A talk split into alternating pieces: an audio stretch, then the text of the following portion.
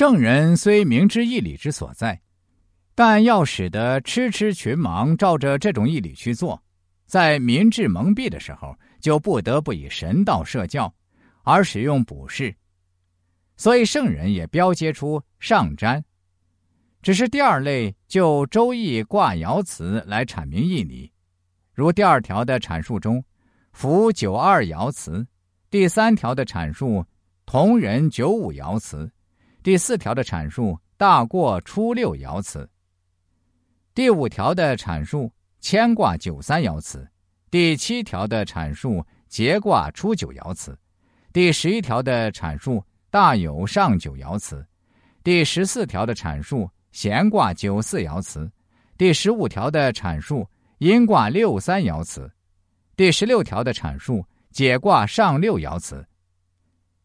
大概是孔子对《周易》的批注，或是弟子听孔子讲义时的笔录。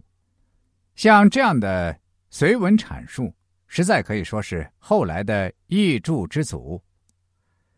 第三类泛论义理而取《周易》卦爻辞为证，如第八条举解卦六三爻辞为证；第十七条举世科初九爻辞为证。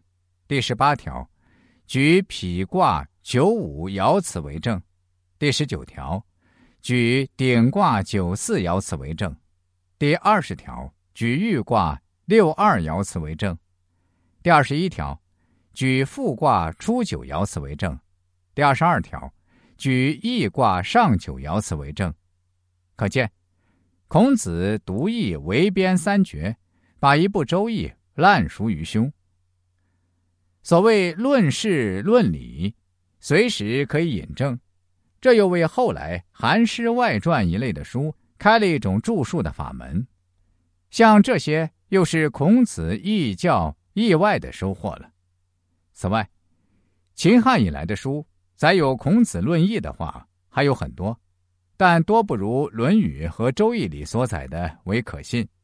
即如《吕氏春秋》慎行载，孔子。卜得奔，孔子曰：“不及。”子贡曰：“夫奔亦好矣，何谓不及乎？”孔子曰：“夫白而白，黑而黑，夫奔又何好乎？”这显然是秦时儒者传闻的话。西汉后期刘向《说苑·反制篇》也有类似的记载。孔子卦得奔。喟然仰而叹息，亦不平。子张进举手而问曰：“是闻奔者即卦而叹之乎？”孔子曰：“奔非正色也，是以叹之。吾思夫质素，白当正白，黑当正黑，闻质又何也？吾亦闻之，丹漆不纹，白玉不雕，宝珠不饰，何也？质有余者。”不受是也，显然是从《吕氏春秋》里推演出来，但把子贡却换成了子张，这就是所谓的传闻一词了。